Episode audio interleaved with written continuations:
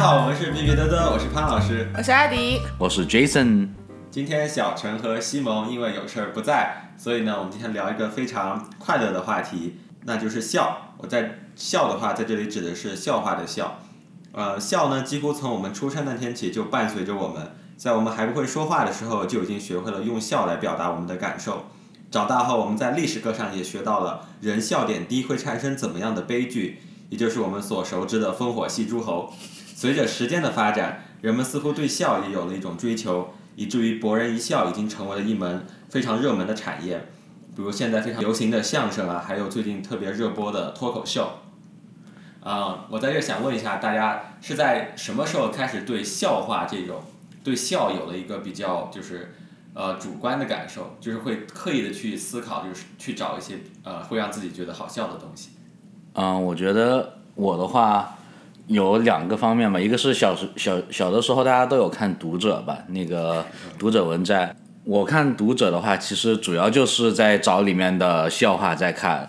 但是让大家家长看起来呢，好像我真的是在读一个文摘的东西。然后另外一方面呢，还有是我们有看的那个小话书《老夫子》，然后那个也是一个属于我当时一直去寻求快乐的方式。我好像就是从小就听相声，但是小学的记忆不太深刻了。我高呃初高中的时候记忆很记得很清，就是因为我们班里的同学大家都会背相声段子，然后那个时候因为郭德纲也比较火嘛，呃加上他用一些老段子，所以大家就会去背什么马三立的段子啊之类的。然后我在初二初三的时候。为了把成绩提上去，我就周一到周五可能不不看电视，那这样吃饭的时候要听点东西。然后我们有一个相声广播，就是它二十四小时是放相声的，所以就听的时候就就就去听那个相声的广播，就开始喜欢上了搞笑的东西。对我的话，我是很小的时候，在我外婆的一个书箱里翻出了一本特别旧的，可能是。几十年前的一本旧书，然后就是笑话的故事大会，它里面就整理了很多，就是从国外翻译过来成中文的笑话。高端。没有没有，就就是很多笑话，我到至今都还没有就是意识到它的意思是什么。就是当时看的话，就觉得有些很好笑，有的就好像就是有一些文化差异。然后其次的话，我是当时因为我是一个笑点非常低的人，就是别人说什么我就觉得很好笑，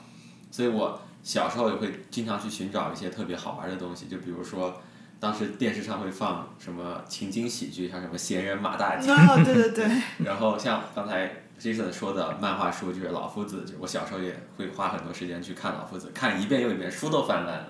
对，而且有些时候老夫子的那些桥段，就是你看完以后，你可能躺着，然后再回去想一遍那个东西，你又会笑。对对，这个很好笑。嗯。然后我们刚才就是谈到了，就是如今笑的话已经是成为了一个呃产业性的东西，嗯，像最近特别热播的脱口秀大会的话，嗯，大家都有看吗？有有，一直都有在看。但我我想说，其实就现在的这个脱口秀整个产业，好像是从在去年，我我我听说啊，是他们整个的脱口秀和和那个吐槽大会，基本上是全网播放量最高的节目了，已经。对，那大家看了的话都。觉得怎么样？就是就特别喜欢的选手吗？我比较喜欢杨笠，就是 for sure，我喜欢杨笠。然后我还挺喜欢那个新人的，我忘了叫啥，杨杨蒙恩。嗯。对，我觉得他也蛮好笑的。还有呼兰，呼兰是我以前从上一季脱口秀大会，然后就开始比较喜欢的选手。对，我觉得我挺喜欢呼兰的，然后还喜欢上一届的大王。脱口秀大王哦哦天哪，他是我的最爱，但是他嗯，对我看的话，我其实就比较喜欢杨笠的，因为我就是他讲的一些东西，虽然就是我因为我是一个直男，所以我就觉得有些时候就特别带有攻击性，但是我就特别喜欢他说话的那种调调，就是就是欠不拉几的，就是带着一点就是女性的那种柔，但是说话的时候句句就是。句句诛心，然后就是很很坏坏的感觉，我就觉得特别的，就是有讽刺感。OK，嗯，但实际上，呃，就脱口秀这个产业而言，呃，国内的话，我感觉起步实际上是在最近这些年才起步，可能呃之前也有，但大多数时候都应该是属于比较小众的一个呃娱乐活动吧，我觉得，呃，可能在一些大城市比较有，但至少在我自己的就是家乡的话，我是没有看过有线下的这种就是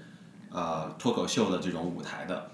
但是就实际上的话，国内就是对脱呃国外的话，脱口秀它实际上开始的时间比较早，呃，对，好像潘老师你也是特别爱看国外的脱口秀是吧？对我我看脱口秀是因为才到美国的那一年，然后我觉得生活特别的就是压抑，因为觉得无法适应这边的文化，然后觉得老师上课英语说的实在是太快了，我觉得有点跟不上，就当时心情特别愤懑，然后就打开了 YouTube，呃，打开了油管，然后第一次就是听到了呃脱口秀，然后我就觉得特别的，就是感使我就每天有可以一笑的东西吧。挺好，我我以为你打开的不是 YouTube 是 Pornhub。That's 对我我其实我我也有偶尔看一些美国的脱口秀，但是其实我就我就是可能刷小视频的时候刷出来一个他们专门讲的一些美国比较出名的人，然后讲的段子，但是我看不多。那我接触最早的一次可能所谓的线下是我高中的时候在美国参加了一个活动，然后那个活动上的时候就会开场嘉宾就会请一个脱口秀演员，然后上去说，我一开始没懂，我说，因为我们认为一般来说就是作为一个活动开场的话，那不就是什么校长啊、老板啊，或者是一些社会知名人物，但他上去找一个人上去说笑话，然后说半天大家都在笑，但是我也听不懂，就是那些很多笑话，我觉得就是有文化性的因素，可能也有语言的、呃、那个隔阂，所以当时我没怎么笑得出来。我就看大家笑的话，我就跟着一起笑一笑。嗯我在线下只看过一个，是我我的同事去上了一个脱口秀的课，就他上了一个 stand up comedy 的课，在 Second City，然后他有一个汇报演出，他说 Second City 是我也不知道咋翻译这个。第二第二城市。芝 芝加哥的一个呃，是个芝加哥的一个算喜剧俱乐部吧，就它有一些脱口秀啊，还有一些那个有点像怎么解释美国小品一样的东西在放，然后呃对，然后他他和他的同学们就表演了一个线下的脱口秀，然后我去听了一下，那，水平就是非常的参差不齐，因为他们是就是一节课结束的嘛，有人你感觉真的是很有天赋，就是他说的很有趣，然后台风也很稳，然后有的人就是很紧张，还要拿着稿子在上面什么的，但是整整个环境很很很好玩，而且很小，就是你觉得你跟舞台离得特别近，然后有的时候会有互动啊什么的，对，对呃，我在这边的话，我就是自从爱上了脱口秀之后，实际上我是经常会去参与这些活动的。嗯。一方面的话是在油管上会搜一些特别有名的一些脱口秀，呃，就是演员的视频。我比较喜欢的一个，呃，美国的脱口秀演员叫乔治卡林，就他现在已经去世了，但是这个老头子呢是处于当时就是美国比较黑暗的时期，所以他讲的东西。特别的具有就是对现实的讽刺意义，嗯，然后很多东西都特别发人深省。他也算是一个，就是他已经大于一个就是喜剧演员，更像是一个哲学家一样的角色存在了。然后除此之外呢，我就是在芝加哥的时候去参与过，就是 Second City，就是刚才呃阿迪说到的，就是这个第二城市的一些线下的演出。呃当然我是去看，我不是去表演 啊。我希望有一天我能表演。然后的话，在纽约的话，因为纽约相当于是这个的发源地之一，对我在纽约的话也去听过几个在纽约大学附近的一些地下的就是这种脱口秀，然后就非常非常的好笑。之前刚来的时候实际上听不懂，但是现在的话就觉得非常好笑。他们下面会讲一些就是有些非常不雅观的段子，但是有的段子真的特别的好笑。是，我是主要还是在 Netflix 上还有 YouTube 上搜这些看，然后 Netflix 拍了很多这种脱口秀演员的专场啊什么的，然后我在里面我很喜欢 Daniel Sloss，嗯，他是一个苏格兰的吧，应该是和苏格兰的这个脱脱口秀的的表演者，他还挺年轻的，然后现在才二十多岁。我喜欢他的段子，就是他的段子很黑暗。那他很有名的，在他第一个 Netflix 专场里，是那个名字叫做 Dark。然后他讲了他，他一个段子讲他妹妹九岁去世了，然后，但是他是以一种就是说笑不不不仅仅和快乐是相关的，就是他用笑来。帮助自己度过他妹妹去世的那段时期。那他整个氛围很轻松，但是讲的是比较惨的话题，就这个反差让我觉得，就是这个人还蛮有趣的。然后对，然后他第二个专场是一整段就是对呃反婚姻和反 long term relationship 的这个独白，然后他自己在 Twitter 上还写有一个记录，就是他的这一段段子。造成了比如五千个分手和一百二十个离婚，然后他一直在那个数量在更新。我觉得这人很有很有意思，就是很黑黑色幽默有一点点。对，啊，我们刚才在开场的时候也说到了，就是啊，人似乎上似乎是有一个笑点上的区别，就是有的人似乎笑点很高，有的人似乎笑点很低。嗯，像因为就是有有的人笑点很低之后，就导致了就是周朝灭亡的这样一个悲剧。啊。就笑点而言的话，就有有的人会说，呃，像我们国家的话，南北方之间会有一定的笑点上的差异。有人说，可能北方人比较好笑，因为我们现在看到了很多什么，就是东北二人转呀，或者是一些相声啊，似乎都是北方的，就是文化的产物。然后有人会就说，南方的话好像就笑点会高一些，还是就大家对这个问题怎么看？我从我的想法来说，就是没有任何的科学依据，就是光光想法。呃，就是分分两个方面，一个方面呢，我觉得是要谈一下，就是可能听说过的是天气方面，因为可能北方天气冬天比较寒冷，冬天比较长，在农闲的时期，他们需要在室内找一些可能活动来做一做，所以说他们就发现，哎，好像在这室内做一些表演性的东西，跳跳舞呀，呃，唱唱歌，逗逗趣。能够很快很把时间给打发掉，然后但在南方呢，可能像比如说云南、西南地区，冬天都大家出门去做一些室外活动、做劳作都是完全可以的，所以其实大家都一直是在一个比较室外或者是不需要那么多人聚集的一个场景吧。然后这个有科学依据吗？没有任何科学依据，就是纯秘密。对，然后第二个方向呢，我觉得是谈两边的文化，就是大家一直有在说，就是。东北是一个酒文化，然后南方呢是更多的是茶文化。那我觉得好像的确是，比如说像有人说，喝醉了比较容易笑。对，有的时候可能你喝完酒以后会整个人很放松，然后你会做一些可能平时你不会做的一些很荒谬的事情或者动作，然后你逗大家都很快乐。但是可能比如说像在中国的什么福建或者一些产茶比较高的地方，他们平时可能更多的是，对，喝喝茶太多太清醒了，所以并不是那么的好笑。还有一点就是，我感觉，啊，对我刚才我我比较同意，就是 Jason 说的，虽然是 Jason 没有 没有科学依据，没有科学依据，就是我们也不知道去哪儿找，就是科学依据。至少我读过的东西里面，似乎是没有去深挖这个的。可能国内有一些学者是研究过的，嗯。还有另外一个我觉得比较大的原因是，其实北方文化的话，就是相当于是中华文化的就是集中发源的开端吧。就是北方文化相当于就是所发展的时间比较多，就是统一的时间比较长，然后可能是在这种安定的生活下，就是大家能够满足自己温饱的情况下去，就会去进行一些就是更高的一些精神方面的就是这方面的追求，就是根据。马斯洛的就是这个定律定律的话是，就大家有了基本的物质满足之后，才会去寻找更高的精神追求。然后因为像之前南方的话，嗯，特别像我们这种西南地区，还有一些嗯比较南方的这些地方，一开始实际上是开发的相对来说比较晚的，可能就是大家更多的是集中于想要满足个人温饱，会更少的去追求一些就是精神方面的东西吧。但是随着这些年的就是物质的发展，我感觉南北方的差异实际上都在慢慢缩小，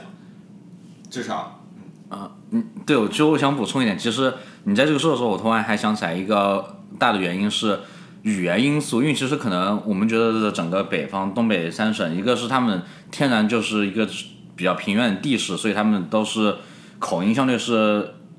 相通的，但是可能如果你说在中国的。南方地区，比如说整个西南，不能说西南，是说沿海的那些地区，他们的地区更多，他们的口语言更多是以小的山头或者是镇来为一个单位的，很多时候可能翻过一两座山，那个语言就完全变了，所以其实他们的语言只能达到一个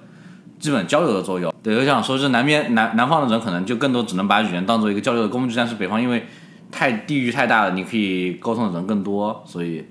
然后这个是呃之前 Jason 提过的一个观点，就是说可能因为普通话它比较偏向北方语语系，就是它普通话是在那个基础上弄出来的，所以就是我们看到的北方的喜剧演员比较多，也是因为这个比较好传播。可能南方也有一些很好的喜剧演喜剧演员，但是他是以方言来进行呃表演的，然后他的方言可能在全国一部分人的确比较难听懂，所以就没有那么大的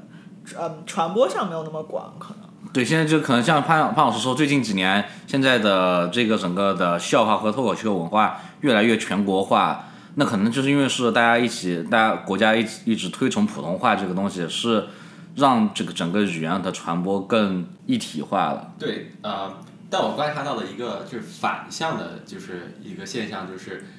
虽然大家就是现在普通话特别的流行，然后就是很多就是像脱口秀的话，表演都是在普通话的环境下，但是我你就是你们发现没有，就是在至少网上的现在这个环境下，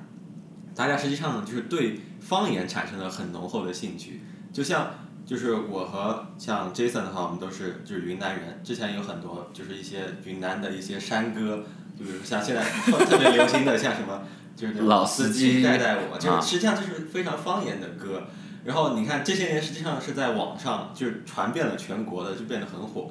然后因为你们内容好啊，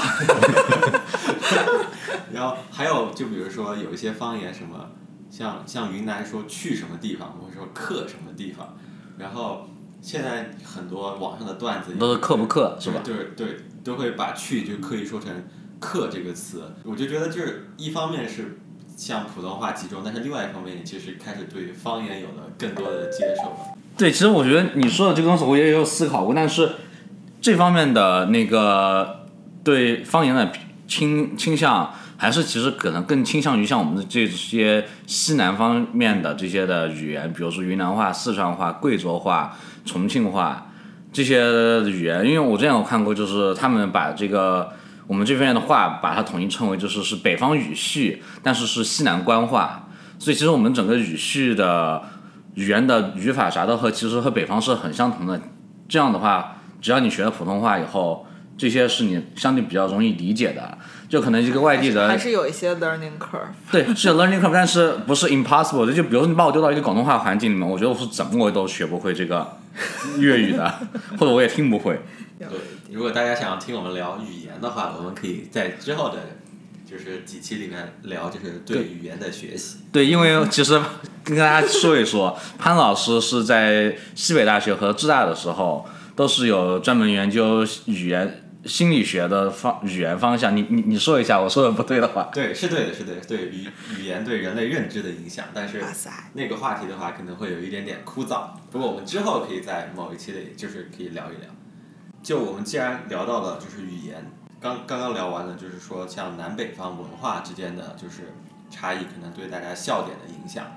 嗯，我们之后就是我们之前还提到说，可能就是中外之间也有就是这样一个笑点上的区别，可能就是至少当我小时候学英语的时候，我经常会看一些就是和英语相关的视频，我当时就会经常会看到一个就是老外就哈哈哈哈的，就是哈哈大笑，以至于我后来每次想起英语这个东西的时候，我就会想起一个哈哈大笑的人。呃，相反呢，就是很多时候我感觉和当我们和外国人相处的时候，就像之前我有一个同事，他就跟我说，哎，好像觉得中国人似乎都很严肃。嗯，嗯，大家觉得这这是一个就是比较公平的判断吗？还是说就是可能是一些就是带有一点点就是对文化的不了解，就是就是大家真的觉得中文和就是外语之间有这种笑点上的区别吗？感觉不是特别强烈，但是我我感觉他们觉得中国人比较严肃，可能是因为我们说英语的，就是中国的这个口音比较平，他就觉得你的情绪起伏不大，我觉得可能有这个原因。对，因为中中文好像我们在中国说话里面，我们是分四个腔腔调的啊，四是分四个那个四声四声的，但是可能英文它没有分这个四声，但是它会再用很多的各种各样的腔调和那种语气来让他强调他的这个整个意思。所以我觉得可能就是老外如果听中国人说英文的话，他就会觉得，哎，好像这个人说话怎么那么平，然后他没有任何情绪的波动。但很多时候还有问题就是，可能在中国的说中国人说英文的时候，他们的英文只只敢来表达意思，因为他可能怕表达意思都被人误解了，所以他不敢再加额外的对抖机灵啊，加讽刺啊，或者是做一些文化的东西。有可能。但大家觉得就是是有文化上的差异吗？就是很多时候可能，嗯，大家会觉得就是我们就是作为，就是大家对亚洲人的特别刻板的印象，就是觉得可能会是一张板着一张脸的那种样子，然后对可能西方人就觉得是刚才我说过的那种哈哈大笑的那种样子，就是大家会觉得有文化上的差异。嗯，我觉得有的在于是在于讽刺方面的、反讽方面的。其实我觉得就是从我云南人或者就是南方人来说，南方人在平时生活中用讽刺、反讽的东西还蛮少，就特别是云南来说，好像我们很少用反讽的语气来说说东西，或者是做一些反讽的笑话。我们还挺多。对，这是我说是这是有文语言这个文化的差异的，因为北方，比如说，我觉得上海可能南方是上海上海的，上海是南方的，但是上海人是会有一些就是反讽的一些笑话在里面，像天津那肯定了，你你们的说学逗唱啊，接的接的好，不知所措。对吧？但我觉得我们是就从从小说那个什么，妈妈妈，我想买个玩具，然后你妈妈就会说，我看你像个玩具，就是你看我像不像个玩具？就我觉得这种还是有一点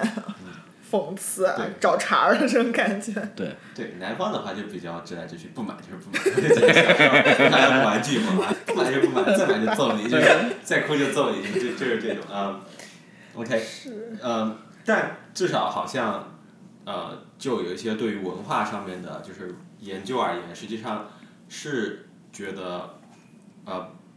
西方文化和东方文化，或者是呃更确定，就是更准确的术语，就是说这种集体文化和个人主义文化实际上是有很大的差异的。就是个人主义文化，像比如说有一些欧美国一些欧美国家的话，他们是比较强调个身的价值，所以就是他强调的理念就是说你每个个体你做你想做的事情，就是你可以在公共场合大笑，你可以大声喧哗，你可以哈哈哈哈哈，就是表达你的自己的情绪。而像我们就是这种比较集体主义的文化的话，我们会学着比较收敛一些自己的情绪。就比如说我们其实很少会看会看到一个人就是在公共场合非常大的发泄自己的愤怒，或者是非常哈哈哈的大笑。就是你至少在街上，如果你真的就是非常失态的话，实际上会有很多人就是会立马把目光聚集在你的身上，然后可能对你就是进行一些判断呀什么的。然后这一点的话，也可能就说明，就是我们的文化的话，使得我们在表达笑和快乐这个事情上，可能确实有影响。但是我觉得在内心层面，实际上是不会有太多的区别的，就是大家都会很快乐，只是怎么样表达的话，肯定是不太一样的。对，我觉得就是很多东西，普一些普世价值观的东西，就是只要人能碰到的东西，大家都会觉得好笑。嗯。那可能除了一些可能特殊的一些文化限定的话，那那些东西大家可能会有一些隔阂。我觉得可能有一些话题，因为两个就是中国的一些，比如不太好聊的话题，和国外一些不太能触及的话题是不一样的。对对。所以，就如果涉及到那些话题的时候，可能会有这个笑点在，比如西方很响，但是拿到中国去就不好笑，或者中国说我们讽刺一个大胖子很有趣，然后到这边就底下观众要骂你一下什么的。对，像我觉得可能，比如说在东方的话，聊死亡可能会是一个比较禁忌的话题。我觉得其实死亡 in general 还是都挺不好聊的吧。对，可能我觉得聊爸妈实际上是一个比较，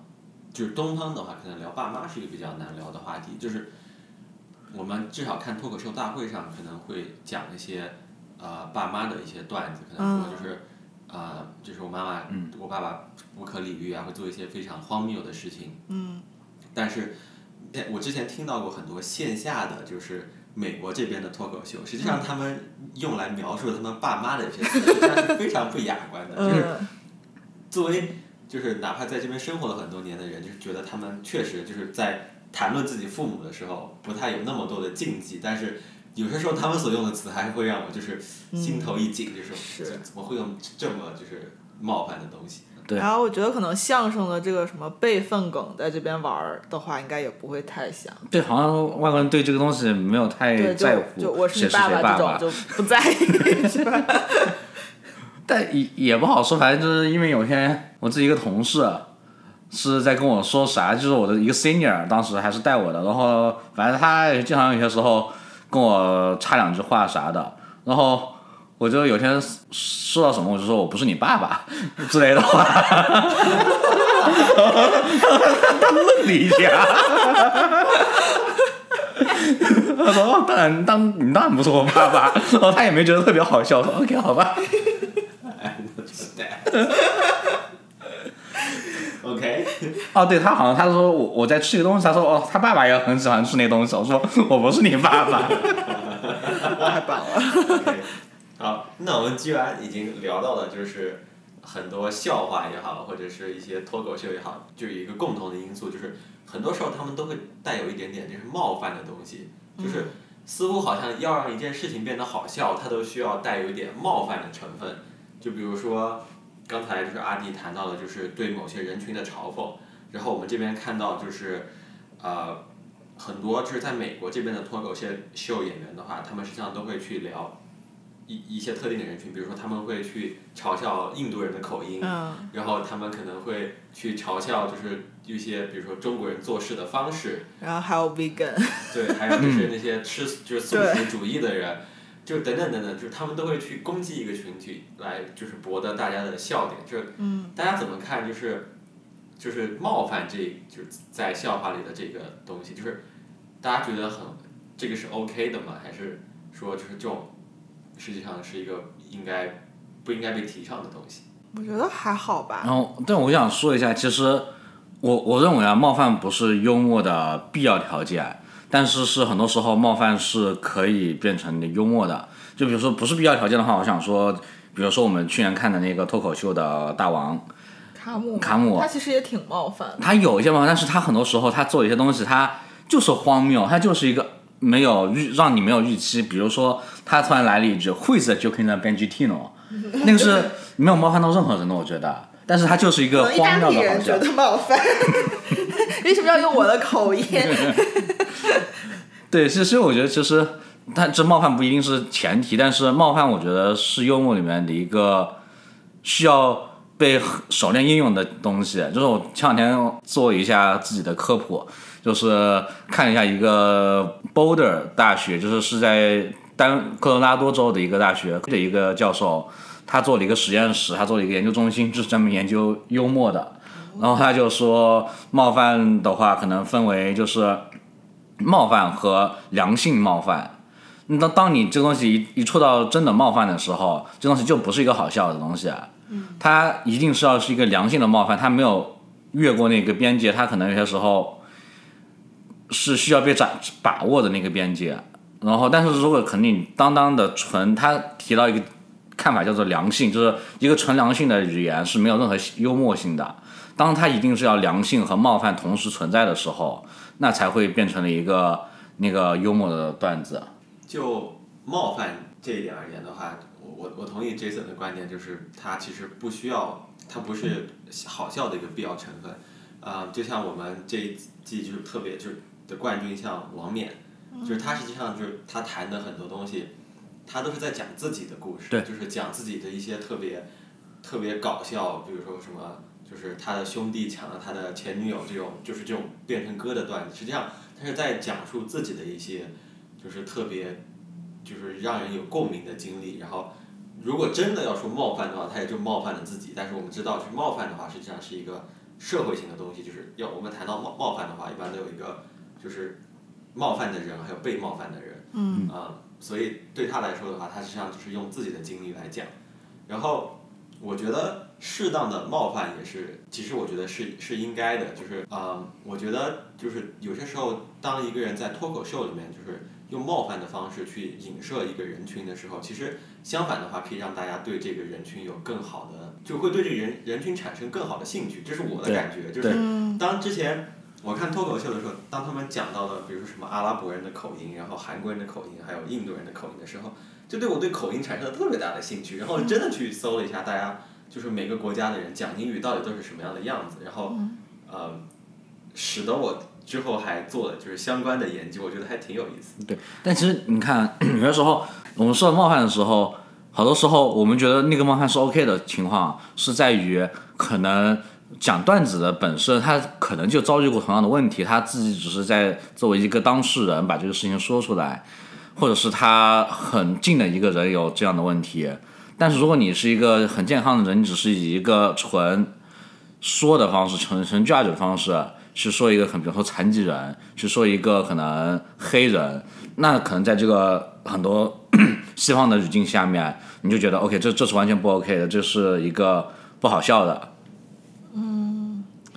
刚才想说什么，然后结果我现在忘了。我但我刚才想说什么呢？真的是，哎呀，对，其实你看，就是像冒犯这个东西，很多我们如果是听那个，像我们在听美国的嘻哈文化的话，经常会听到一些歌里面可能会有那个 N word，那个说黑人的那那个词。那么黑人他们觉得就是他们自己说这个东西，自己互相打趣叫这个名字是 OK 的，但是他们就坚决不不能允许一个外国一个外来人种去说他们这个东西，他们就觉得这是一个冒犯的东西。我是刚才想说的是说，嗯，就脱口秀其实也分很很多种嘛，或 stand up comedy，他们的内容有很多样的。有一些人就是在比如讲自己的事情啊，或者自己周围的事情；有一些人的确是在输出观点。然后我觉得在这种输出观点类的脱口秀里面，冒犯是在所难免的，因为你的观点肯定会和别人的观点不一样。那他们做的可能就是用好笑，用一些技巧也好啊，或者是呃表达方式、表演也好，把这个观点呃相对用好笑的方式输出出去。那这个时候好像就是对观众来讲，就是冒犯是好笑的，但其实这这是这是两两件事情，就是观点是观点，对。OK，就是我们刚才谈到了，就是像啊、笑话呀，还有这种就是脱口秀啊等等这些，就如今大家都喜闻乐见的一种娱乐方式。嗯，我们就是就是我们可以看到，就是当如今在社会上有一个趋势吧，就是大家现在肯花钱去博自己一笑。然后我觉得这是一个非常有意思的现象。那么就是说，为什么人们就是宁愿就是花费一定的就是金钱也好，时间也好，去我自己的一笑？呃，就是笑对我们来说到底有什么样的就是作用呢？就是我们为什么要去想笑？我觉得是一个很好的释放压力的，就从身体上来说，好像你在你笑的时候会分泌多巴胺这样的物质，让你整个人的身心会比较快乐。所以我觉得可能是你花钱去听场相声，花钱去听一个脱口秀，我觉得是挺合理的。然后就想说，这个是我们去花钱可能去听一个笑话的这个，然后他们还还有说，就是其实人挠痒，就是我去挠一个人的痒的话，那个人其实是他的身体是觉得是一种冒犯。但是他的心里呢，觉得哦，这挠痒，他的心里也觉得很烦。他心里会觉得哦，其实这这是一个安全的东西，是不会不会造成任何的危害，所以他身体身体就会分泌出一些物质，让他觉得这是 OK，这是 OK 的，然后他就会自己笑了起来。真的，我我昨天听了这个理论以后说，嘿，这个好像还挺有意思的。哎呀，我我不知道，我其实觉得像线下付钱看脱口秀，我没有做过这个 research，我不知道，但是我很好奇有多少人是自己去，就是单独去花钱听脱口秀的。然后像比如说相声，有人是可能有人单独去花钱听相声，但是相声在茶馆里演出嘛，然后很多情况下其实也是他的一个社交场所。然后还有人就热衷和给台上的演员就是拆拆台，所以就是也是换换来自我开心的一个方法吧。但我觉得这种线下的其实很多时候也是一个社交方式。那可能之前大家的社交方式只有什么听音乐会啊、看电影啊，那。其实那那些情况下，你这一场听完之后跟别人交流的话题也很有限。但是像脱口秀这种，可能你这一场听完之后有很多就是能跟别人交流的话题，所以我觉得它的兴起也是有这个道理的。对，你们因为笑的话，就像你们所说，它可能带有一些社会性质的功能。嗯，嗯，像那就是 Jason，就是你你觉得你在你的工作当中的话，就是呃，笑给你就是对你来说有什么样的作用呢？就是你和啊客户之间，我觉得我，因为我是在做那个审计的，然后经常会要往客户那边跑。嗯，我入职的时候其实就是我们那个审计的忙季的最开始的时候，所以我没多少培训，我就直接去上客户了。那时候我非常的紧张，我第一个客户非常紧张，紧张了三周。到第二个客户的时候，我的同事有带我的这个人是一个特别幽默、特别可以把啥事情都弄得特别搞笑的人。他的整个几个星期和他相处，就让我对整个可能这个审计或者是对公司的了解增加了很多，然后会让我解除了很多一开始去一个全新的客户那儿的一些紧张感，然后这让我觉得是一个还蛮好的环那个态度。那阿迪呢？就是你在医院你觉得笑有什么样的？呃，我觉得一个肯定是可以缓解缓解紧张吧，因为我我在医院其实做的还是就是会计类、金融会计类的工作嘛，财务类的工作。那我们有很多时候有很紧张的时期，在每个月月初月末的时候，那我的主管是一个特别爱说冷笑话的人，然后他有的时候就用笑话能让大家的环境变得特别的，就是稍微缓解一下紧张的气氛，然后会很有趣。那我们是对，比如说，你如果是面对病人的这些工作岗位的话，他是嗯有要求的，就是你在面对病人的时候，你肯定要先 smile。嗯，我觉得这个也是，就是作为你想病人来到医院看病，他肯定是属于一个很焦虑的状态下，然后可能这个笑能让他感觉到来自医院这方的一个和和气气的氛围，让他能对可能能拉近彼此之间的距离吧。嗯，就从研究的角对我度而言的话，对，就是确实，呃，笑所产产生的很多时候，就除了它生物上，就刚才 Jason 说到的可能分泌多巴胺的话，呃以外的话，它其实还能产生的作用就是它能够几乎瞬间就让两个人就是产生，就拉近两个人彼此之间的心理距离，就是因为你一旦一笑，就觉得你是一个可以就是接近很安全的一个人。啊，相反的话，就是如果你表现出一种愤很愤怒、非常呃不好的表情的话，我就觉得下意识的要远离你。对因为我觉得有些时候笑是能够让一个很陌生的环境瞬间变得相对能够更融洽一点的一个方式。是的，啊，其实我刚才连接着那个冒犯有一点想聊，就是在杨笠这这杨笠的这一季脱口秀大会的表演都比较女性视角，然后很多段子也都体现了这一点。那他就是很有，就是很现在很出圈的那个段子就是哪个来着？哦，男男生什么平凡而自信，这种普通却那么自信，然后有很多人去骂他，就是说，呃，感觉对这个段子受到了巨大的冒犯啊，然后觉得，嗯，他这个话讲的很偏颇啊，或者什么的，我就很想知道，因为。周围女生觉得这个都觉得这个段子讲的很有趣，然后我们觉得它很有趣，可能是因为它在某一些方面的确影射了我们内心的一些想法。但我很想知道说，就是你们作为直男是有没有觉得这个段子有趣呢？然后觉得有没有被冒犯到？这个冒犯是不是你知道到什么程度？我觉得 用脱口秀大会里面的一个话来说，就是我觉得那些人觉得有被冒犯的话，那是他们自己对男性的这个性别不太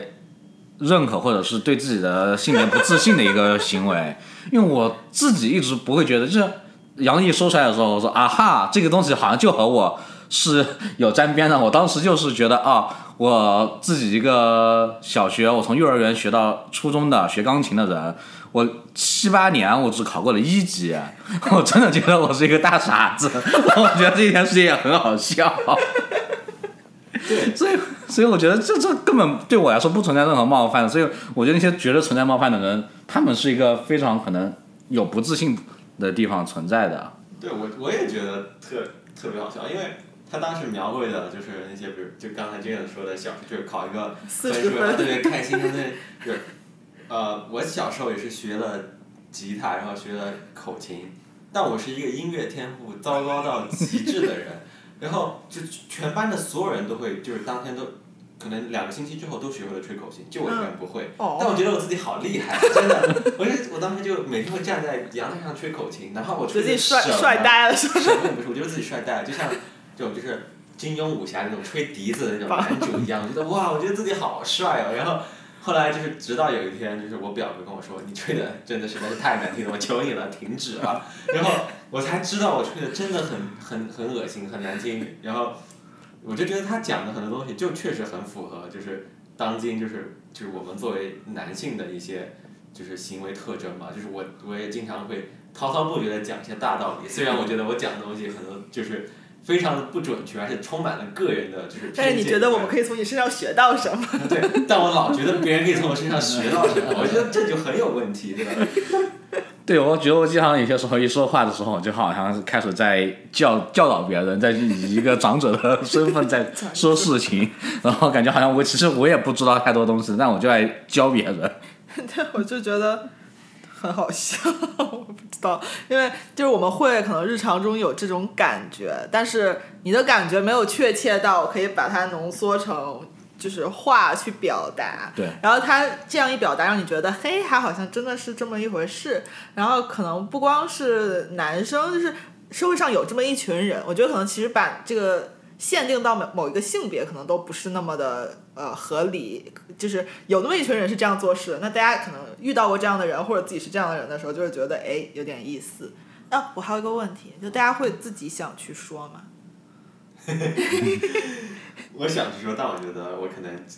只能讲两三个段子，不会觉得特别的，可能不会起到特别好的效果。我觉得 我会想去说，但我我不是为了目的是真的去说脱口秀，而是我觉得可能有些时候会在公共演公开的演讲时候说一些笑话，是一个还蛮重要的一个特点吧。如果以后比如说你在公司里面或者在一些大的地方发表讲话的话，你有这样的一个才艺，的确是能够让你以后可能会变得有趣。变变得有趣一些，然后可能有更有人觉得你有趣以后，可能会觉得你更有说服力。就我觉得这个这个是我想得到的一个技能，但是可能我不会想说去真正的去表演这个东西。我我其实有一点想去，但是我就很害怕，如果我去的话，可能就是那个